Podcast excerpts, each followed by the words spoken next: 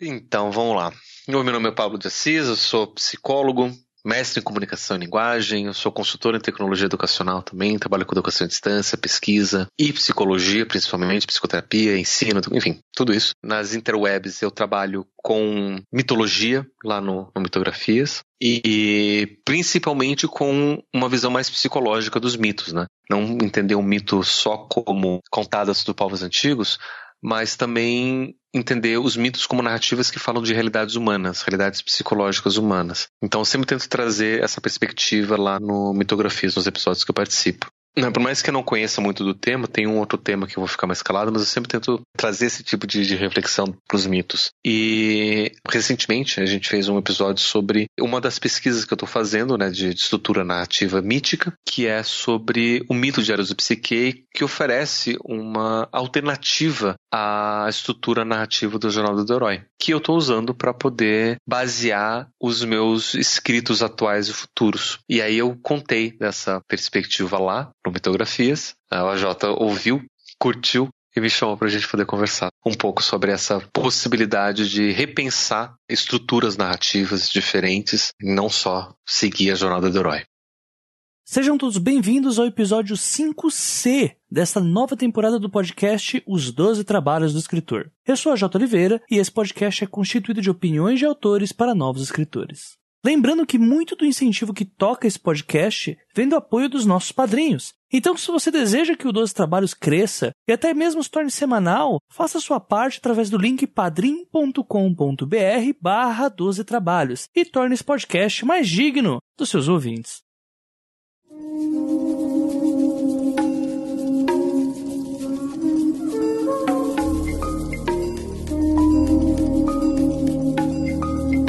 Enfim, chegamos ao episódio que dará um fim ao bate-papo intenso que se iniciou com Afonso Solano e o modo com que a jornada costuma estar presente em determinados momentos da nossa vida, e depois que foi fermentado pelo pessoal do curta ficção, ressaltando os problemas em seguir a jornada como uma fórmula única e infalível findando-se agora com a presença do Pablo de Assis lá do site do Mitografias, citando não só outras formas de se contar histórias, mas também a importância de se reinventar nesse quesito. Esse episódio em especial surgiu a partir de um bate-papo que deveria durar apenas 20 minutos, acredite, mas que descambou para uma conversa que eu achei mais do que digna de ser repassada aqui no Dois Trabalhos. Nela, a gente falou sobre psicologia, arquétipos da cultura pop, gêneros de escrita e estruturas que, mesmo lembrando em alguns pontos o trabalho de Joseph Campbell, trazem peculiaridades que valem a pena ser estudadas. Isso e um pouco mais logo após a leitura de comentários e recados da semana.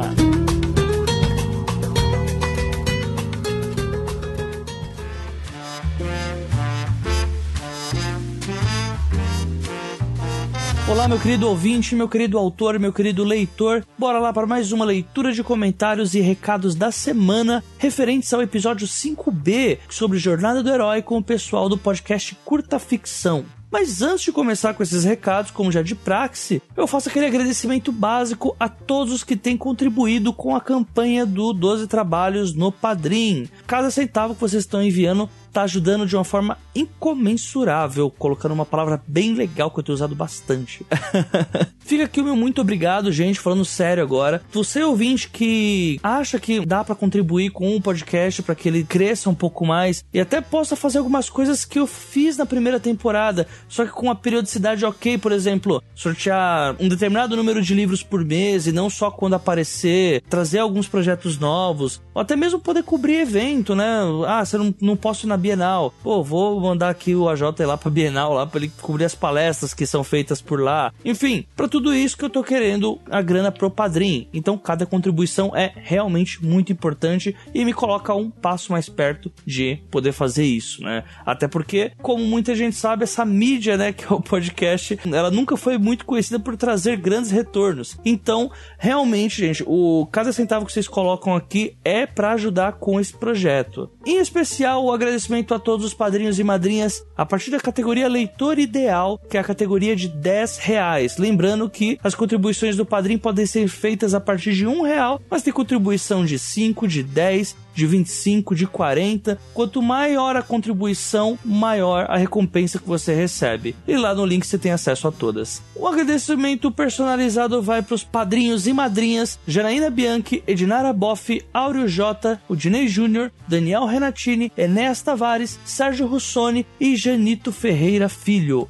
Fica aqui o meu mais do que agradecido muito obrigado para todos vocês. Lembrando que se a contribuição com dois trabalhos não couber no seu orçamento, você também pode retweetar, compartilhar o episódio, passar para os amigos, espalhar a palavra do Senhor 12 Trabalhos para todos os que querem um dia almejar o mercado literário. E também como de praxe, caso você também ache que você acha que você pode editar o podcast, por exemplo, que é um trabalho hoje que o Fernando Com faz aqui pra gente, trabalhar um pouco nas mídias sociais aqui do 12 Trabalhos. Se você é designer acha que dá para contribuir um pouco também, gente, toda ajuda é muito bem-vinda, porque o podcast, como eu já disse, é um trabalho que é muito árduo e é muito legal assim que os ouvintes possam ajudar caso queiram, né? Caso possam. Então fica aí o espaço aberto para vocês. Não há problema algum para mim de fazer divulgação sobre isso. Todas as ressalvas dadas agora, pessoal. Agradecimento também a todas as pessoas que comentaram no episódio da semana passada, seja pelo Facebook ou pela página do episódio, ou por mensagem privada mesmo, ou por e-mail, não importa.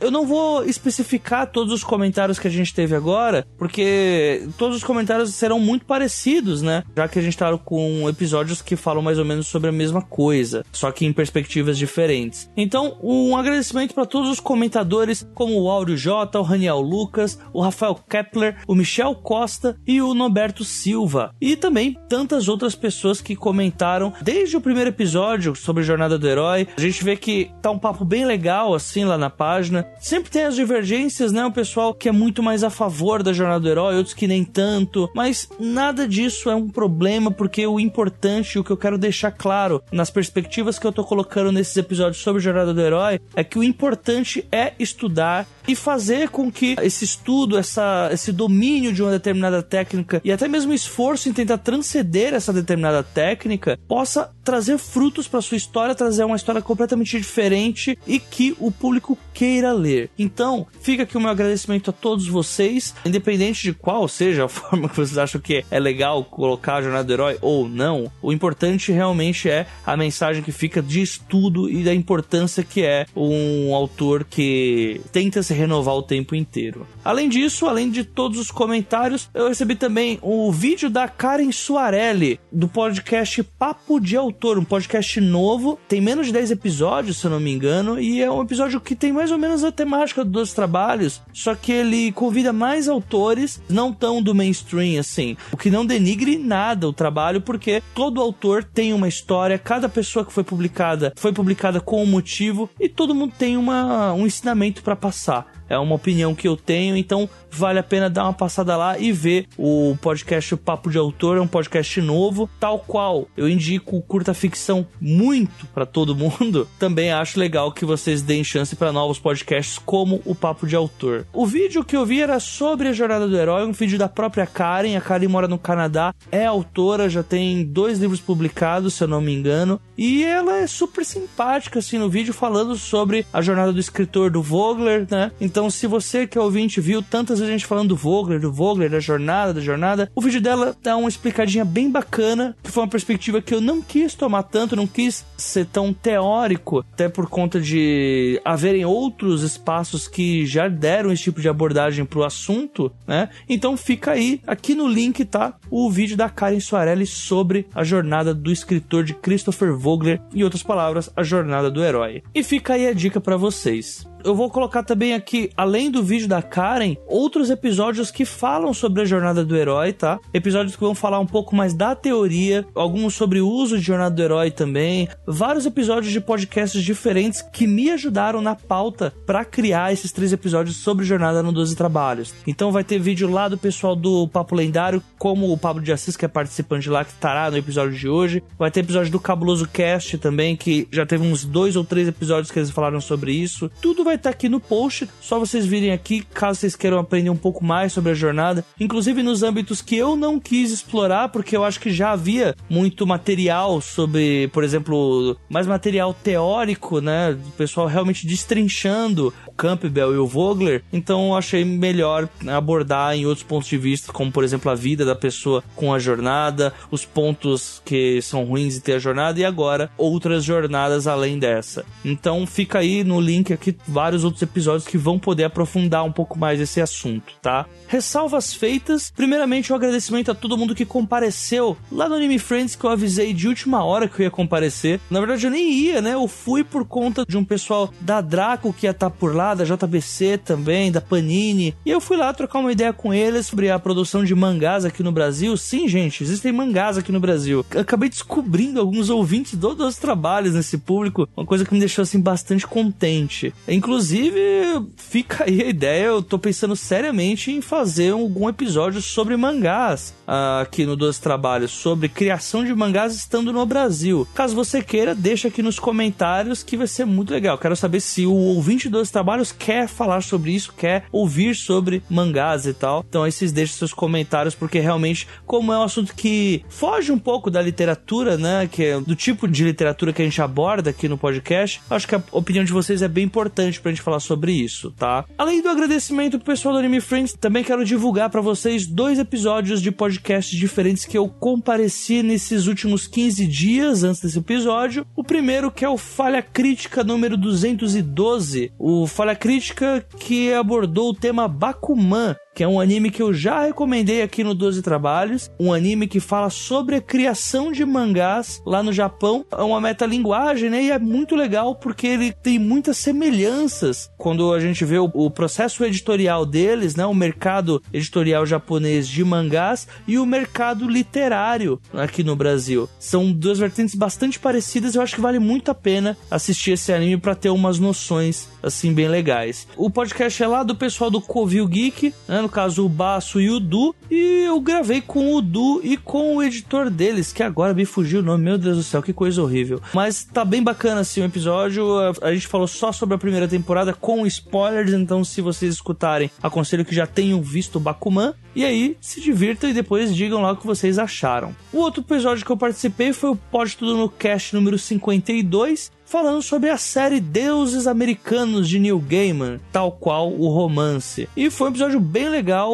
O Jeff Barbosa ele tem uma ótima edição no podcast dele. Ele trabalha pela Radiofobia, então a gente já imagina o nível de edição que tem esse podcast, né? Foi bem bacana o episódio, foi um bate-papo muito legal. A gente conversou em três pessoas sobre essa série, sobre o, as diferenças que ela tem com o livro e nossas perspectivas e notas sobre a temporada que foi feita lá pela Amazon. Fica aí tudo aqui no link, tá, gente? Eu sei que é bastante recado, mas tá tudo aqui no link, tá? Mas como o nosso tempo tá ficando escasso, pessoal, não vou fazer dessa vez jabá do Asas Pingentes Imortais, que é meu romance do Watchpad, até porque eu acabei de fazer já, né? Mas eu vou pedir para vocês uma coisa. Como eu já falei dois episódios atrás, eu tô com uma ideia que tá rolando aí já, um produto novo pelo 12 Trabalhos, tá? Agora eu já posso adiantar essa parte para vocês. E é um produto colaborativo. Uma nova forma de se fazer um podcast colaborativo, um podcast literário novo. E para isso eu preciso da ajuda de vocês. Como o nome próprio diz, é um projeto colaborativo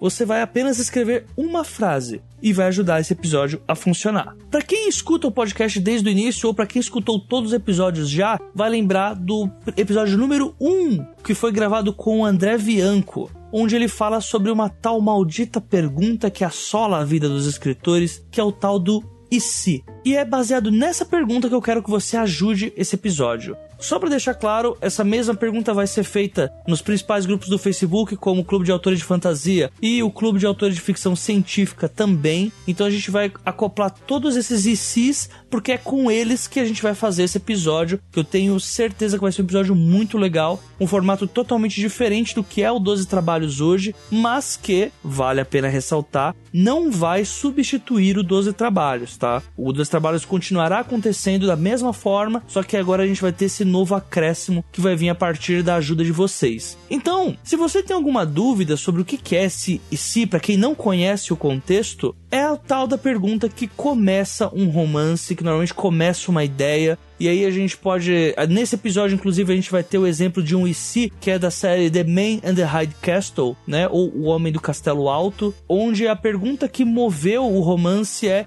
e se os nazistas tivessem ganho a Segunda Guerra? Ou a gente pode colocar a questão de e se ainda existissem dinossauros para Jurassic Park? E se bruxos ainda existissem, que seria Harry Potter? E são e sis como estes que eu quero que vocês coloquem aqui na página de comentários desse episódio. Pode ser o IC que você achar mais louco, assim. A coisa mais maluca eu quero que você coloque porque a gente vai usar isso em um episódio especial, colaborativo e que, dependendo de como for, pode vir a ser um podcast fixo aqui junto com 12 trabalhos. Então eu peço para vocês que vocês mandem os ICs mais malucos que imaginarem. E se porcos realmente voassem? E se seres humanos tivessem contatos com pessoas de outros mundos? E se extraterrestres invadissem a Terra, mas fossem operadores de telemarketing? A imaginação é de vocês faça os comentários aí e eu tô muito curioso para saber o que, que vai vir desses ICs. No episódio, a gente vai ler alguns comentários, vai falar quem foi que escolheu esses comentários e se a ideia for para frente, quem sabe a gente não pega todas as pessoas que escolheram os ICs mais legais e não premia de alguma forma. Não sei, talvez seja uma boa oportunidade. Então, gente, preciso da ajuda de vocês, tá? Esse era o principal recado que eu tinha para passar para vocês hoje, pessoal. Fica aí todo mundo agora com o episódio que foi gravado com o Pablo de Assis lá do Mito fotografias. Lembre-se pelo menos de tudo que eu coloquei aqui para vocês. Links dos episódios, links de podcast que eu apareci, os links de outros episódios que tenham a ver com Jornada do Herói e principalmente deem um pause agora. Escrevam o seu e se alguma ideia maluca acontecesse e o mundo virasse de cabeça para baixo. Então coloquem aí o seu e se no link da página e faça as pessoas que vão comparecer nesse episódio rirem bastante, porque vai ser muito importante a colaboração de vocês para termos o episódio colaborativo. Fique aí com o Paulo de Assis, pessoal. Um forte abraço para todo mundo e até daqui a 15 dias. Falou!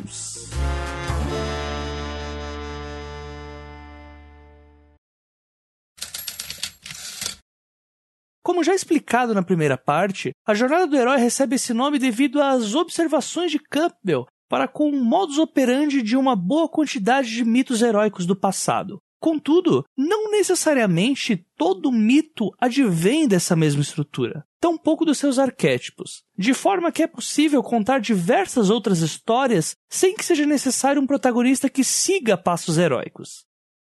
Quando eu comecei a montar essa pauta, foi inspirado num livro de psicologia de um cara chamado James Hillman, um livro chamado Mito da Análise. Três ensaios que ele escreve sobre a questão da psicoterapia, da análise. O primeiro ensaio dele é sobre como é que nasce a psicoterapia, no sentido, né? O que, o que, que vai dar a maternidade, a paternidade, a psicoterapia. E aí ele vai desconstruir a ideia que a gente tem da questão do herói, que muitos terapeutas junguianos, principalmente, usam muito a questão do mito do herói para falar sobre o indivíduo, que a jornada do herói como uma jornada individual, e vai dizer que isso é uma característica própria do ego. E se a gente está falando de psicoterapia, a gente tem que olhar para o mito da psique e não o mito do ego. E aí ele explora a relação de Eros e psique dentro da relação da psicoterapia. Ele fica analisando essa questão e traz a própria questão de Eros e psique como sendo uma das bases para a gente poder pensar essa origem ou maternidade da psicoterapia. E eu fiquei pensando, mas peraí, se a gente expandir isso para o pensamento geral, de fato, boa parte do que a gente vai trabalhar em psicologia, de forma geral, é uma psicologia voltada ao ego, ao eu, a minha, o meu senso de identidade, aquilo que eu consigo fazer. Boa parte das práticas psicológicas, isso daí, e aí já é independente de abordagem, de teoria, né, se usa o conceito de ego ou não, acabam focando em questões que são relativas a esse desenvolvimento heróico. De uma forma geral, na nossa vida cotidiana, parece que essa exigência do ser herói meio que acabou vazando para nossa vida. Não só isso, mas boa parte das influências que a gente vê, das narrativas que a gente vê o tempo todo, não só na televisão, nos filmes, nos livros, mas até na publicidade, sabe? Parece que é você precisa ser herói, você precisa conquistar, você precisa vencer, senão você não vai ser ninguém. E isso acaba moldando quem nós somos na nossa cultura. Só que, como o Hillman vai mostrar, isso é um aspecto só da vivência psicológica. O Hillman ele vai defender que somos várias pessoas dentro, né, e que todas elas se conversam. Ele vai até dizer que a nossa psique ela é politeísta, porque todos os deuses estão presentes, não é só um único deus, são todos. Deus do medo, Deus do comércio, Deus da, da mentira, o Deus da sabedoria, tá tudo lá dentro da gente. E a gente focar só no herói é a gente não perceber todas essas outras possibilidades. Num outro livro que ele escreve sobre a questão da psique, que é um livro chamado Anima, Anatomia de uma Noção Personificada, Anima é o latim para o que psique é em grego, e português é alma. São traduções diferentes para o mesmo conceito. Só que dentro da psicologia junguiana que ele vai trabalhando, são aplicações um pouco diferentes só por comodidade. Ele vai descrever que essa questão da psique conta como se fosse a totalidade do nosso ser, totalidade da nossa personalidade. Por isso que a gente fala de psicologia, né? Porque ele está falando de tudo que a gente tem, né? Não só daquilo que a gente é, mas daquilo que a gente não é, dos nossos medos, dos nossos traumas, dos nossos desejos, dos projetos. Tudo isso é a nossa psique, a nossa personalidade completa, inclusive aquilo que a gente não mostra, né? Aquilo que a gente vai chamar de inconsciente, tudo isso é psique. E aí se eu junto essas possibilidades, ao falar do mito da psique, no Eros e Psique, eu estou falando dessa totalidade de algo que é maior do que só o ego, só o herói. E foi aí que eu pensei, por que não escrever algo com uma estrutura narrativa que leve a esse fim de mostrar esse crescimento ou esse desenvolvimento da psique como um todo, não só da centralidade do protagonista? E foi aí que começou a minha pesquisa para fazer a estrutura literária da psique. No final das contas, você está partindo de um ponto zero, né? Mais ou menos, mais ou menos. Você está adaptando algo da sua profissão, do seu conhecimento, né, para a parte de literatura, mas não é algo que dê para ver outros autores fazendo isso propositalmente, né? Sim, no caso, eu vou fazer proposital. Só que daí o que eu comecei a fazer, né? Ao analisar a estrutura do mito, para ver como é que eu consigo pegar os elementos, né, os arquétipos, os personagens, os momentos da narrativa, e eu comecei a perceber que a narrativa em si não foge muito do que eu costumo chamar de curva narrativa geral. Toda a história segue essa curva narrativa geral, é que é basicamente uma exposição que os personagens são apresentados, um crescimento, que é onde a trama vai aumentando e vai enriquecendo as coisas, chega num clímax e aí chega numa conclusão e no encerramento. Todas as histórias narrativas seguem uma curva assim. Algumas vão ter uma exposição maior, algumas vão ter um clímax mais longo, algumas vão colocar vários clímax menores e vão crescendo assim, né? Vão ser vários altos e baixos. Mas essa curva básica vai existir em todas as narrativas. E aí eu comecei a comparar. Bom, essa curva acontece na jornada do herói? Acontece. Então todo o primeiro ato que o, o vai mostrar é a exposição. E aí tem, tem todo o segundo ato ato, que é o crescimento até o clímax, e o terceiro ato, que é o encerramento. Se eu vou fazer a mesma coisa com a jornada da, da psique, eu consigo colocar também uma apresentação, um crescimento, um clímax e um encerramento. É possível fazer isso. E aí eu posso pensar que a psique também está passando pela mesma jornada do herói. Só que não. Porque existe um elemento chave que diferencia as duas curvas, que são os arquétipos que aparecem, né? os tipos principais, os elementos dos personagens mesmo, que quem é que está passando pela jornada. Que o arquétipo da psique é bem diferente do arquétipo do herói. Talvez esse seja o elemento principal. Considerando quem é a psique, diferente de quem é o herói, o que a psique vai passar na história vai ser diferente daquilo que o herói vai passar na história. Porque o herói vai ter objetivos diferentes que a psique não vai ter, e a psique vai ter objetivos que o herói não vai ter. Porque eles são pessoas e personagens diferentes. Né? Uma coisa até que eu tava pensando, né? Por que não, por exemplo, pegar a própria jornada do herói, em vez de contar a história do herói, contar a história do mentor do herói? Sim. Sabendo que o mentor morre antes do herói poder se concretizar, se realizar. Por que não contar essa história? E terminar com a morte do mentor mesmo. E deixar o herói meio que não acabado e não contar a história do herói. Porque não é a jornada dele. Né? Por que não contar mais uma coisa assim. E é isso que eu tava pensando quando eu tava pensando a, a questão da psique, né? A curva vai ser a mesma, ter uma exposição, um crescimento, um clímax e uma conclusão igual. Só que o que vai ser passado em tudo isso vai ser diferente porque cada arquétipo vai estar tá pedindo resoluções diferentes para os seus próprios dilemas. E aí foi que eu tentei meio que reorganizar, não mais em três atos, como é a jornada do herói, mas em quatro atos. Por que quatro? Porque a história da psique é um pouquinho mais complexa do que simplesmente uma estrutura de jornada do herói. E também porque, simbolicamente. Em três atos você fala o clássico, né? O começo, meio e fim é de Aristóteles mesmo, né?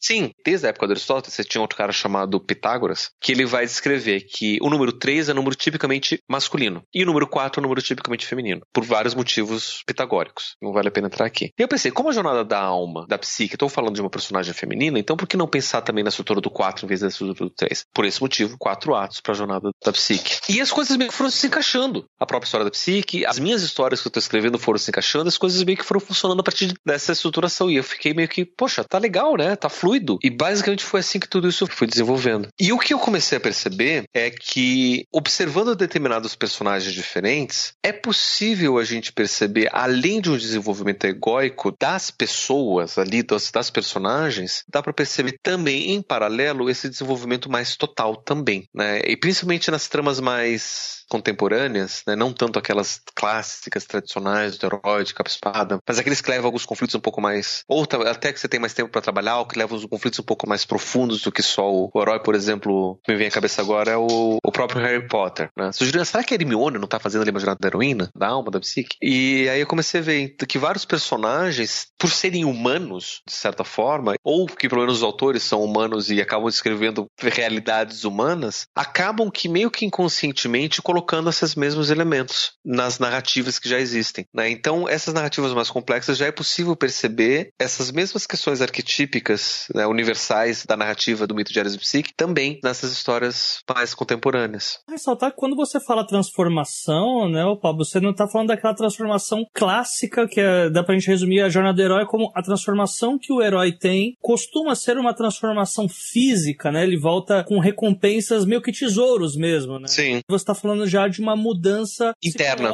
Basicamente, assim, se a gente vai fazer um paralelo disso, são caminhos causa que opostos, né? Porque o herói, ele vai sair de um ponto individual, isolado da sociedade, né? O mundo comum do herói não é um mundo comum de todo mundo, né? Porque ele sempre foi o diferentão, ele sempre foi o isolado, ele sempre foi o cara que tinha alguma coisa diferente, que é justamente essa diferença que vai exaltar ele para ser o herói, né? E aí, desse isolamento, ele parte por uma jornada individual de lutas e batalhas até encontrar o tesouro e retornar para esse mundo com a recompensa para todos. Vai ser a grande pessoa da sociedade toda, né? Certo. O grande herói, o grande rei, às vezes, né? Se pensar, por exemplo, na história de Jazão, foi isso. Jazão começou isolado, foi lá, pegou o velucino de ouro e voltou e virou rei, literalmente. A própria história de Jesus é isso, né? Se a gente pega a estrutura, uma estrutura narrativa da jornada do herói também. Nasce lá isolado, Belém, uma cidadezinha, um nazareno, que ninguém gosta dos nazarenos, e aí ele vai crescendo, crescendo e vira filho de Deus. Maior que isso, só o próprio Deus, né? A jornada do herói, ele, ele tem esse caminho. Enquanto isso, a jornada da psique é diferente, porque a psique, ela não nasce diferente. Ela nasce igual a todo mundo. Ela nasce mais uma, sofrendo das mesmas coisas, dos mesmos problemas, e ela em si é exaltada já no começo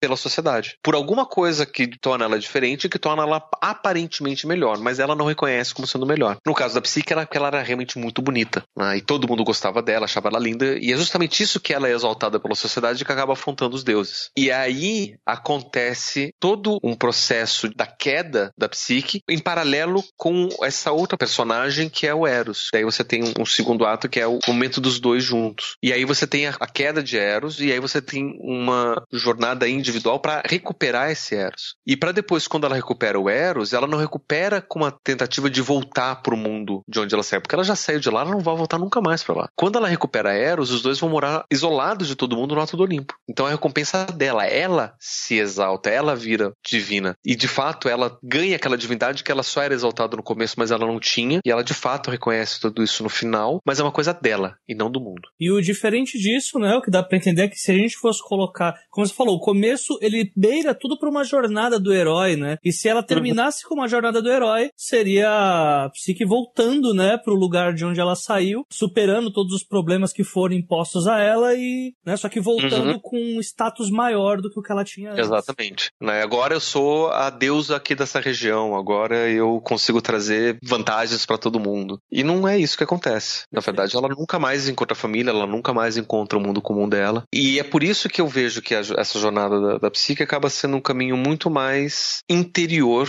individual, e são desafios muito pessoais ali, né? E são desafios que ela sozinha não consegue fazer. E aí tem esses detalhezinhos que acabam é, enriquecendo a, a jornada da, da, da, psique e o próprio arquétipo da psique que é diferente do herói, né? Enquanto o herói ele tá tentando se exaltar, superar sozinho todos os desafios, a psique nunca consegue resolver sozinha nenhum dos desafios que são impostos. Ela só consegue resolver porque resolvem por ela. Ela pede ajuda ou ela recebe ajuda e aceita ajuda e consegue se desenvolver assim. E aí a gente consegue ver essa, essas diferenças, né? Que no final das contas, o crescimento e a transformação dela foi só não só para o reconhecimento da humildade, mas que na relação com o outro, seja esse outro próprio Eros ou as, as ajudas que ela recebeu, é que ela consegue superar as dificuldades e não sozinha como é o herói. Enquanto eu estava escutando o papo lendário que você falava sobre o mito de Psique e Eros mesmo, esse mesmo argumento que você usou, eu não consegui não interligar isso com um personagem da cultura pop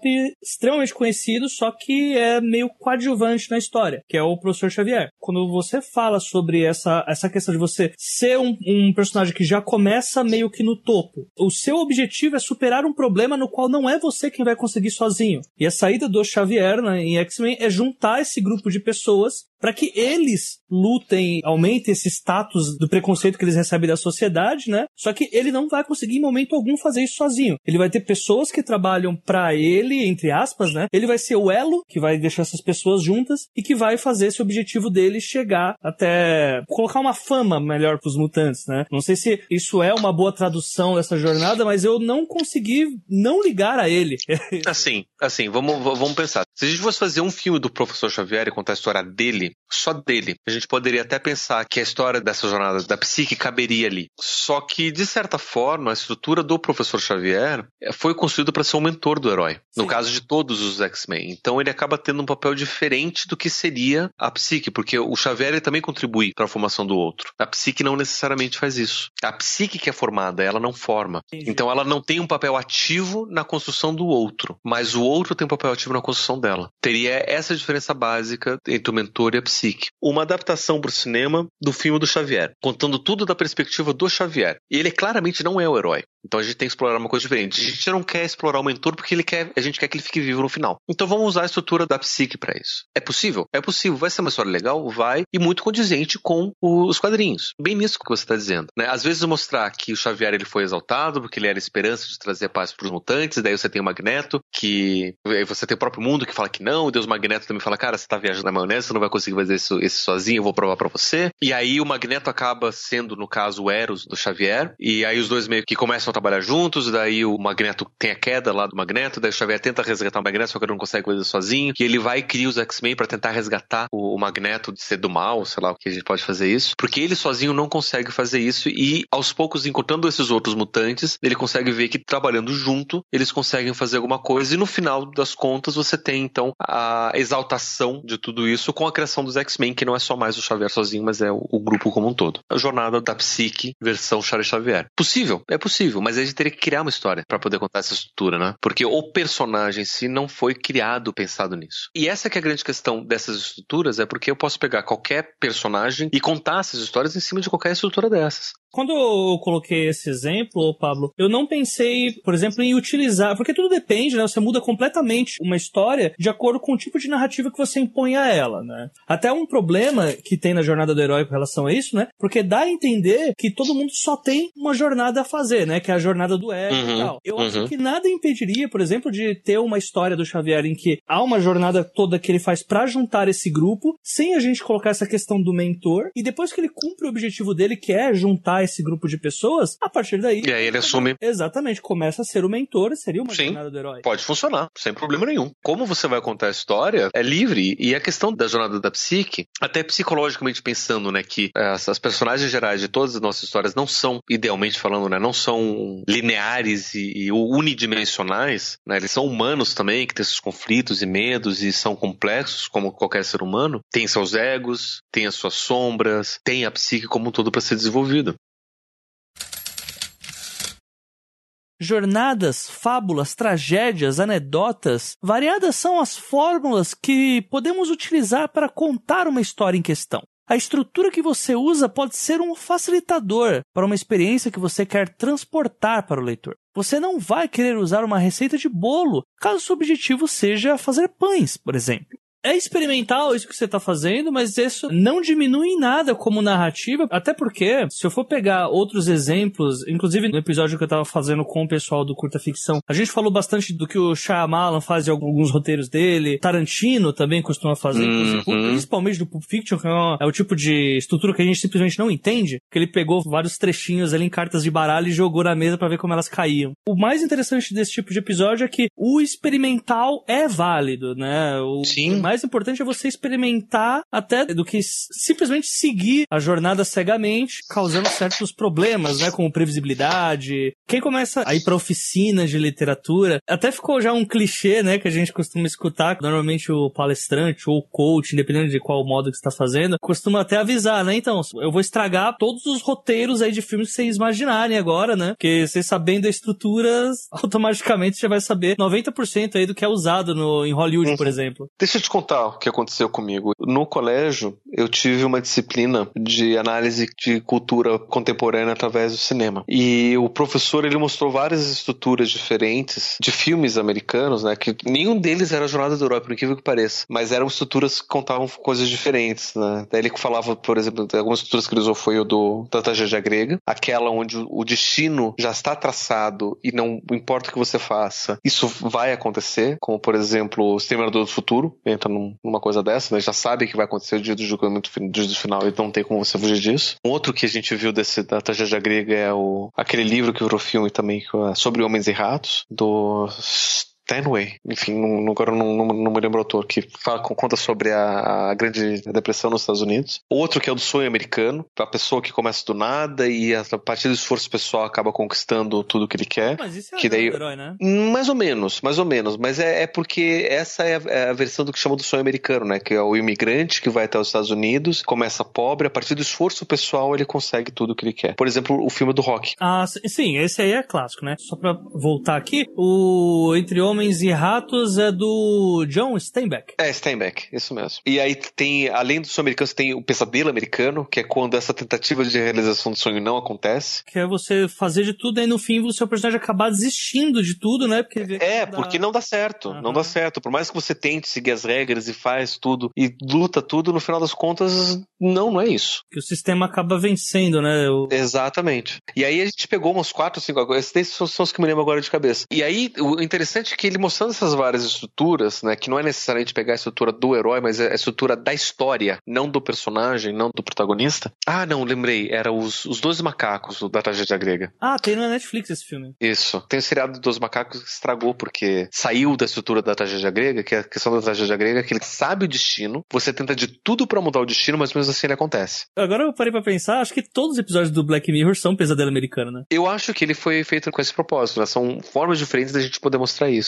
O que já é um grande alívio, né? Porque você tá assistindo alguma coisa que foge da estrutura tradicional do sonho americano, da jornada do herói, que todos os filmes de Hollywood estão fazendo nos últimos 20, 30 anos. Os próprios espectadores, os próprios leitores não estão querendo coisas diferentes e acaba dando uma, uma certa preguiça de tentar experimentar coisas diferentes. Né? Como, por exemplo, a DC errou com o Esquadrão Suicida. Porque o Esquadrão Suicida foi feito originalmente para ser uma história diferente. Uma história mais pesada, uma história onde não tem herói, não é jornada do herói por definição, porque são vilões, são anti-heróis. Devia ser realmente a jornada do anti-herói, né? Se fosse alguma coisa assim, ia ser alguma coisa desse sentido, né? Jornada do anti-herói, ou dos vários anti-heróis, porque você tem vários personagens com histórias diferentes ali. Então ia ser uma formação de equipe, ia ser uma coisa completamente diferente. Daí eles lançaram Batman vs Super-Homem, teve um monte de crítica, não, muito pesado, muito. Né? É, só que eles não entenderam, né? Porque, pô, Super-Homem, estão acostumados com o Super-Homem do, do, Christopher Reeve, dos quadrinhos, que é uma coisa muito solar, luminosa. E aí chega o Zack Snyder e coloca uma coisa sombria, eles acharam que não. Então a gente não pode fazer filme sombrio, vamos colocar umas cores no Esquadrão Suicida, tirar as partes pesadas e transformar numa jornada do herói. E ficou um filme lixo, porque eles transformaram uma estrutura que podia ser diferente, que podia ser inovadora, que podia ser um ar fresco para quem já tá assistindo o filme de herói, e transformaram numa coisa igual. Estragaram a história. Até você falando sobre o Batman vs Superman, a gente para pra ver a... o que, que foi o filme, porque aí o pessoal tenta reduzir. Ah, não, você não gostou porque você queria alguma coisa muito parecida com a Marvel. Sendo que, na verdade, pela toda a atmosfera que foi colocada no Batman vs Superman, tinha tudo para ser uma coisa que ia abordar muito mais os dramas psicológicos dos personagens, essa coisa do bem contra o mal, o quanto que vale você chegar tão fundo no que se refere a vigilantismo do Batman, né? Que ele tá num Uhum. estado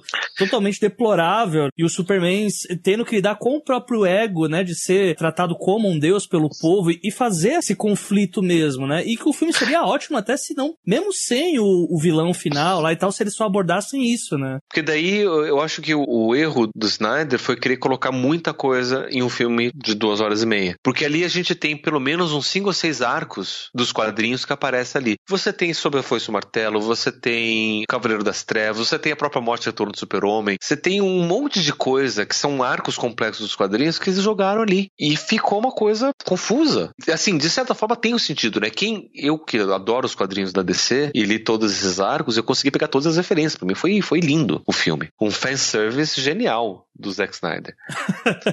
Né? E eu, eu, particularmente, gosto do Batman vs Super-Homem por conta desse fanservice que o Zack Snyder faz. E é só por uma isso também. trapaça, Né? É uma trapaça.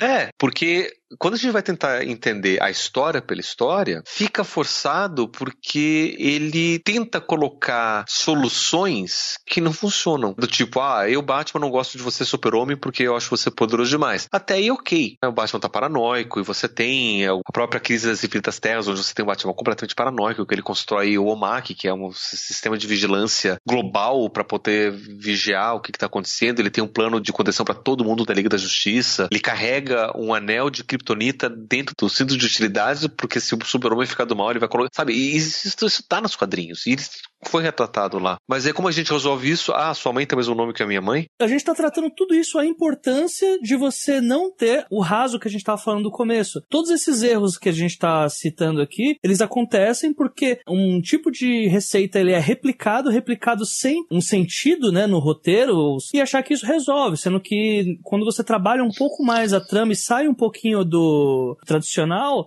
você acaba dando um efeito by Logan. Uhum. Na verdade, é quando a gente consegue explorar estruturas diferentes, explorar alternativas diferentes para se contar a história, eu acho que a gente consegue encontrar isso, né? Como, por exemplo, foi o outro filme lá da Fox também, o Deadpool. Eles se permitiram contar uma história zoada. E foi. Não é herói, não é anti-herói, mas tem, tem os clichês e ele explora o clichê de propósito. Né? Inclusive o próprio Deadpool ele quebra a quarta parede pra falar do clichê, o que é genial. Só que são autores que estão se permitindo fazer coisas diferentes, sabe? Eu acho que é isso que tá faltando. Eu adoraria ver autores que pegassem, tá, eu quero pegar uma estrutura nova. Eu vou pegar um mito que não foi explorado e vou entender a estrutura narrativa daquele mito e vou criar uma história nova seguindo essa estrutura daquele mito. Por exemplo, por que, a gente não vê nada parecido com Don Quixote hoje em dia? Né? Ou um- uma recontagem de algo parecido com o alienista do Machado de Assis. Cara, Machado de Assis é um cara que a gente não, não explora. Ele inventou estruturas para cada uma das obras dele. O que é o drama psicológico de Dom Casmurro vivendo a dúvida e o conflito em tudo que ele faz? Né? Será que a minha esposa traiu ou não? Porra, o meu filho é a cara do cara lá do outro, mas minha esposa jura que não. Sabe? Todo esse, esse, esse conflito, por que a gente não explora esse, esse tipo de coisa? Memórias póstumas de Brás Cubas. A história do ponto de vista do fantasma. Um cara que já sabe como foi a história dele, que já sabe como ele morre, ele sabe que não é um herói, ele não é também um anti-herói, ele é um cara que tentou e falhou a vida inteira. E é uma história divertidíssima pra caramba. Por que a gente não explora uma coisa assim? Por que a gente tem medo de olhar pra essas coisas que são geniais, que existem de rodo na nossa casa? E a gente, não, vamos pegar a jornada do herói ainda e vamos fazer uma história porque a jornada do herói é uma fórmula que funciona. Porra, gente, vamos parar de ser preguiçoso, né? Vamos ler um livro que seja e pegar e entender como é que aquela narrativa é contada e copia a estrutura narrativa dele, mas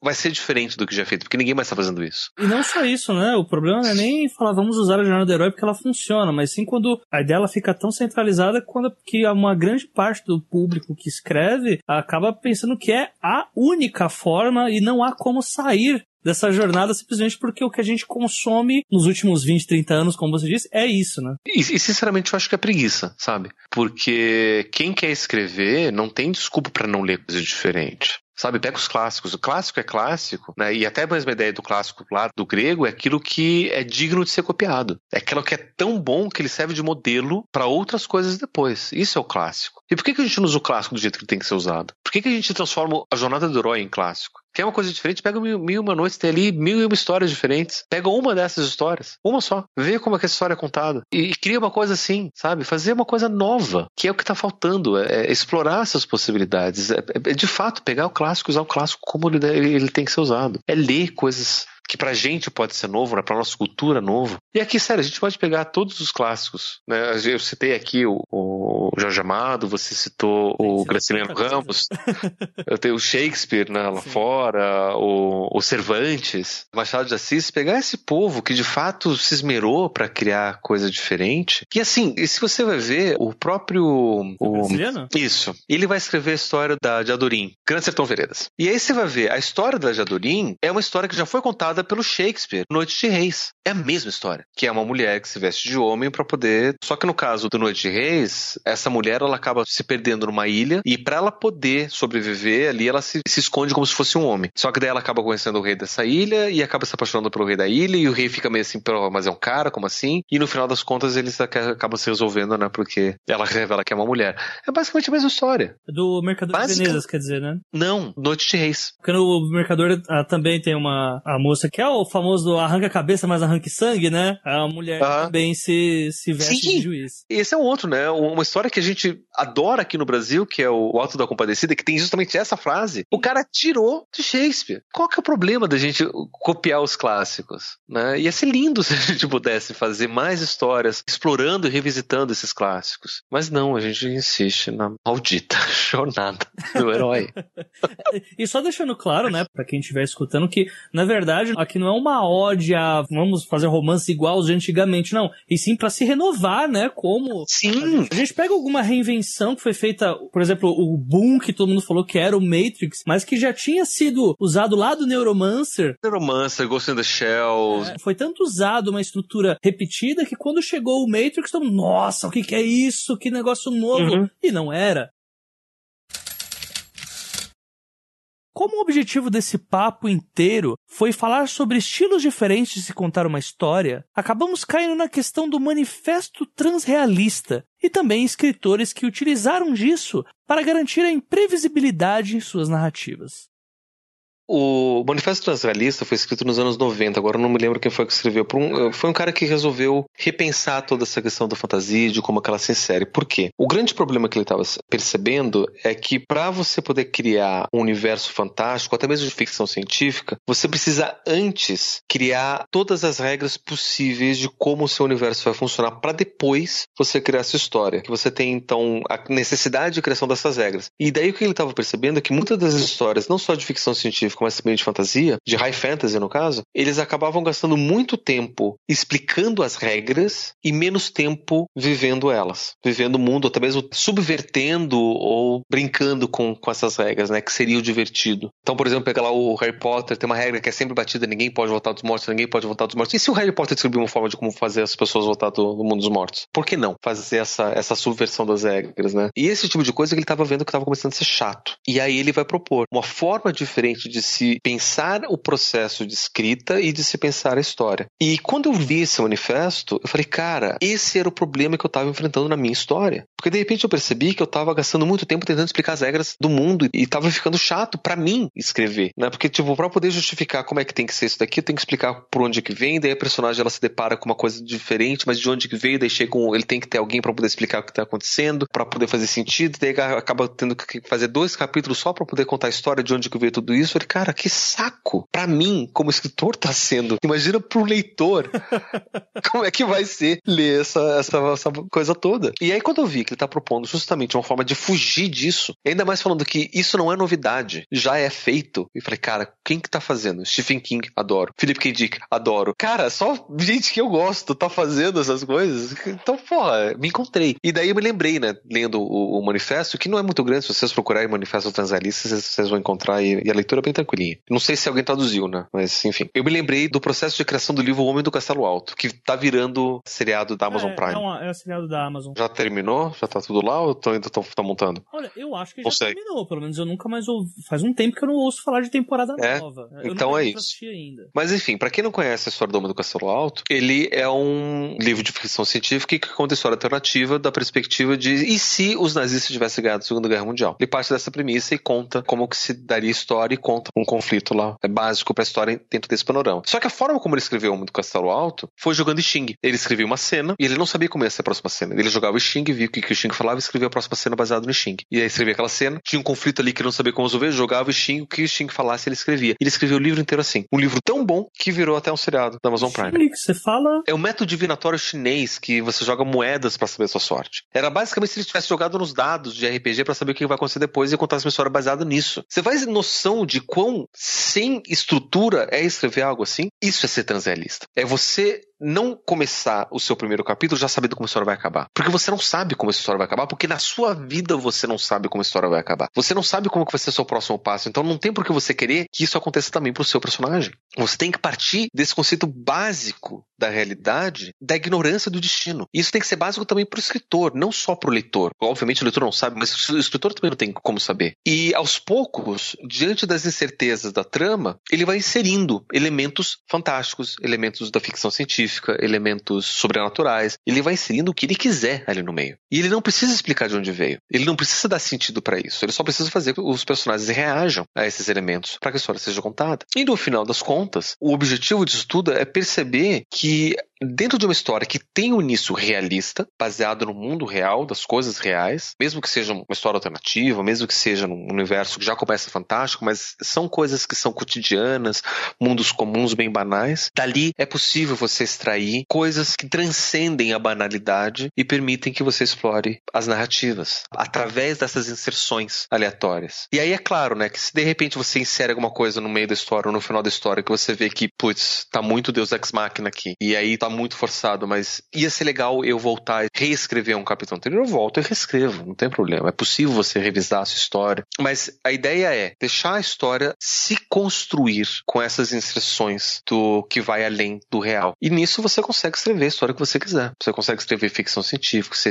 consegue escrever fantasia, você consegue escrever drama, você consegue escrever um monte de coisa, se permitindo explorar esse tipo de coisa. Eu, por exemplo, quero escrever histórias transreais explorando o universo dos sonhos, onde você tem essa possibilidade da inserção de um sonho, da incapacidade de diferenciar o sonho da realidade, da preferência da vivência do sonho mais do que a vivência da realidade. No final da história, as duas coisas sendo uma coisa só. E você tem uma realidade e um sonho que é uma só vivência e a possibilidade de você ter tanto poder criativo na realidade quanto você tem no sonho. Segundo o manifesto, é uma recomendação muito forte que você não tenha um planejamento da história. Você pode ter uma estrutura básica, você pode saber quem é seu personagem, de onde que ele veio, uma história básica, né? saber mais ou menos que tipo de história você quer contar, sobre quem você quer contar, mas que você não tem uma previsão do futuro. Tipo, você saber, por exemplo, J.K. Rowling conta nas histórias, quando ela começou a escrever o primeiro livro, ela já sabia como ia ser o final do último livro. Como ela chega lá, ela foi explorando, mas ela já sabia como a história toda ia acabar. E aí ela foi inserindo os elementos da narrativa para que fizesse sentido chegar até o final. Isso daí você escreveu uma história estruturada, que é algo que o transrealismo tenta fugir.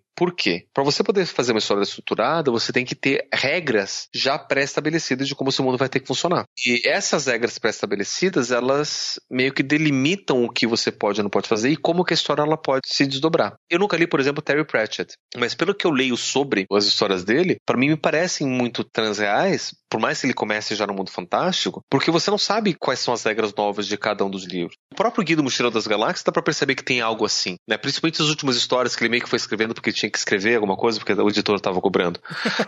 não deixa de ser uma história boa, mas são histórias completamente aleatórias. A primeira história dá pra ver que tem uma certa estrutura. A segunda, o restaurante no, no, no, fim do universo, já segue alguma coisa interessante também. A partir da terceira, meu filho, você, nossa, é uma viagem atrás da outra. E assim, né, tá pra responder o, o começo da sua pergunta sobre o, o transrealismo, né, qual, qual que é a diferença entre tudo isso. Quando eu tava lendo sobre o transrealismo, eu senti que se parecia muito com o realismo mágico aqui latino-americano. Quase como se o transrealismo fosse uma tentativa gringa de se aproximar do nosso realismo mágico daqui. Daí eu fui tentar comparar e ver, mas eu acho que, de fato, tem muita, principalmente o realismo mágico brasileiro, que chega a ser muito mais mágico até do que, por exemplo, é, Garcia Marques, que ele é um pouco mais jornalista, né? Então ele coloca coisas um pouco mais fatuais do que lobisomens e fantasmas, né? Como aparecem em várias das histórias aqui do nosso realismo mágico brasileiro. Mas eu acho que a grande questão, a grande diferença é que o realismo mágico, ele parte de uma premissa um pouco diferente do transrealismo, né? O realismo mágico ele parte da premissa que a realidade é mágica e coisas mágicas acontecem e a gente não liga, faz parte do cotidiano. Então, de repente, você tem, ah, o vizinho é lobisomem, poxa, né? Então melhor tomar cuidado de noite. E ponto. Né? Senão, como assim lobisomem? O que, que é isso, né? Não existe lobisomem. Ninguém vai questionar isso numa história brasileira. E já no transrealismo, não. No transrealismo, você inicia-se com uma realidade comum onde você tem inserções dessa questão diferente. Por exemplo, que nem o Doni Darko, que começa com uma história comum, de um capaz comum, e de repente você tem banheiro de avião que cai, banheiro, asa do avião, sei lá, que cai na casa dele, e aí as coisas estranhas começam a aparecer, ele começa a falar com aquele coelho maluco, e são coisas que começam a não fazer tanto sentido, mas que no final das contas tem lá o seu motivo de ser. Mas que começa a fugir dessa questão real, né? Eu acho que o transreal, essa possibilidade do vislumbre do algo que não é real, através de inserções, e não através do simplesmente aceitar que elas estão lá, como é no caso do realismo mágico brasileiro. E se você gostou do bate-papo com o Pablo e gostaria de conhecer um pouco mais sobre o trabalho dele, então, basicamente, vocês podem encontrar além das minhas redes sociais pessoais. Podem encontrar em dois outros lugares, principalmente. Um deles é no mitografias.com.br, onde eu participo frequentemente do Papo Lendário. E tenho outros dois projetos que eu estou tocando lá. Né? Quem organiza o Papo Lendário é o Leonardo, mas esses outros dois projetos paralelos que está organizando sou eu. Um deles é o Papo Cético, que é um podcast de pensamento científico. E o Horrores Urbanos, que aí já é um podcast mais ficcional de storytelling, onde eu estou pretendendo escrever por temporadas. Essa primeira temporada que vai durar, sei lá, uns três anos, porque só sai episódios nas férias do Papo Lendário, é sobre um, uma criatura sem rosto que eu chamo de devoradores de almas. Né? E daí cada episódio eu exploro um, um devorador diferente, né? um psicófago diferente. Então, são esses dois projetos que eu tenho lá no Mitografias. Por enquanto, né, ainda tenho perspectivas de, de mais, assim que eu tiver condições e tempo e dinheiro suficiente para poder fazer outras coisas. E também tem meu blog pessoal, que é pablo.decis.net.br, que por enquanto tá meio parado, né? Porque também falta de tempo. Mas onde eu escrevo meus textos sobre psicologia, tecnologia e tudo mais. Onde eu tenho também o meu podcast pessoal que é o Psicologue. E em breve vão ter outros projetos também de vídeos e, e coisas assim que eu vou começar a lançar por lá. Então, o meu trabalho mais pessoal, mais autoral, individual, sai por lá. E as coisas mais ligadas à mitologia e, e conhecimento estão saindo pelo Mitografias. E também, que alguém é curioso e quer ver como é que estão as minhas escritas, eu tô, por enquanto, só, publicando só uma fanfic que eu resolvi escrever para poder explorar essa questão da estrutura narrativa da jornada da psique. Que eu tô escrevendo uma fanfic de Avatar, lá da Nickelodeon, lá da, da lenda de Yang, que é uma fanfic inspirada no mesmo universo, onde eu tô explorando justamente essa jornada, contando a história de uma outra Avatar, no futuro ainda, depois da última história da Avatar Korra. E eu tô ficando satisfeito com o ritmo que ela tá indo. tô demorando mais do que eu gostaria para poder publicar as coisas, mas tá saindo de uma forma que eu tô me sentindo satisfeito com essa questão de explorar a jornada da psique, né? Tô publicando lá no Watchpad, procurar lá pelo meu nome, é capaz de vocês acharem. Essa daí eu tô escrevendo em inglês, né? Eu fiz de propósito mesmo só para é, usar como exercício, não só de estrutura narrativa, mas também de escrita de inglês, para poder, pra escrita de, de exercício mesmo. É, entrem lá, comentem, vejam o que vocês acham. E eventualmente eu vou tentar publicar mais contos e coisas ali no Wattpad mesmo. Eu quero começar uma série também de contos de ficção científica para poder explorar outras coisas, outras estruturas, e vamos ver no que que sai.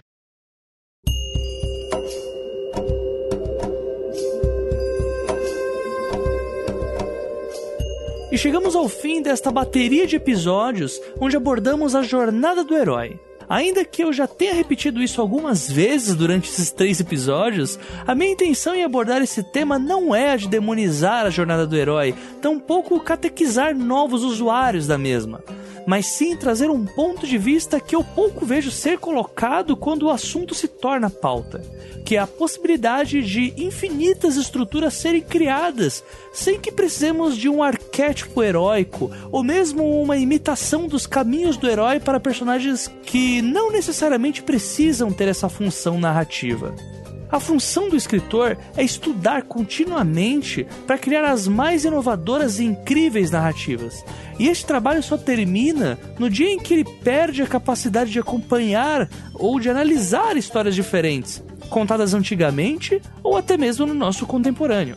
E também vale dizer que esse tema ele poderia ter infinitos episódios. E eu posso afirmar isso por conta do quanto eu aprendi no curto espaço em que eu estudei para essa pauta e me obriguei a criar um jeito de passar toda a mensagem que eu queria com apenas três episódios. Em outras palavras, você ouvinte que se interessou pelo assunto, eu posso garantir que um mergulho mais profundo nessa água que eu apenas me deixei colocar o pé é, não vai ser digno de arrependimento de sua parte. Então, o estudo nunca é demais. E posso dar certeza para você que só vai calejar um pouco mais a sua experiência como escritor e também como leitor, além de ser um caminho muito gostoso de seguir. Não deixe de enviar os seus elogios, dúvidas e críticas nos comentários desse episódio lá no leitorcabuloso.com.br ou enviar a sua mensagem para o e-mail os12trabalhos@leitorcabuloso.com.br. Os artigo 12 número trabalhos@leitorcabuloso.com.br. Lembrando que este episódio ele foi feito com a ajuda dos nossos primeiros colaboradores. A vitrine do episódio feita por mim mesmo, J. Oliveira, o design de página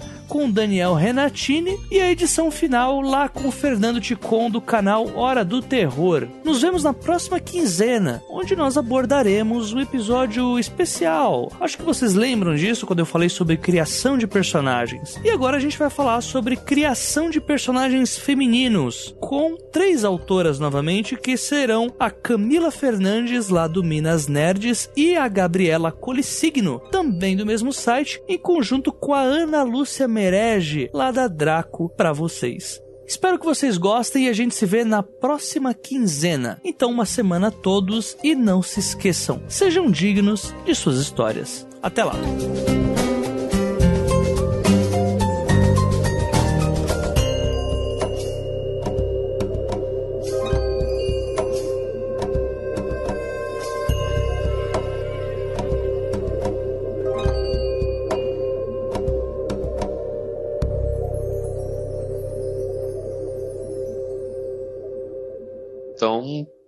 Eu acho que eu teria mais leitores se eu estivesse escrevendo em português do que se eu estivesse escrevendo em inglês. É, depois da última que eu vi, fanfic da Ana Maria Braga com o moço do One Direction, assim, Ah. eu fiquei... É, enfim, a gente não, pode duvidar do brasileiro. Cara, eu nunca vi uma fanfic estourar tanto, sério. É sério, tá com... é a última vez que eu tinha visto, tava com 5 mil curtidas no Facebook já. Deus livre. Só pra deixar claro, o drama é Ah. se o louro está em casa ou não. é genial, cara. É simplesmente genial.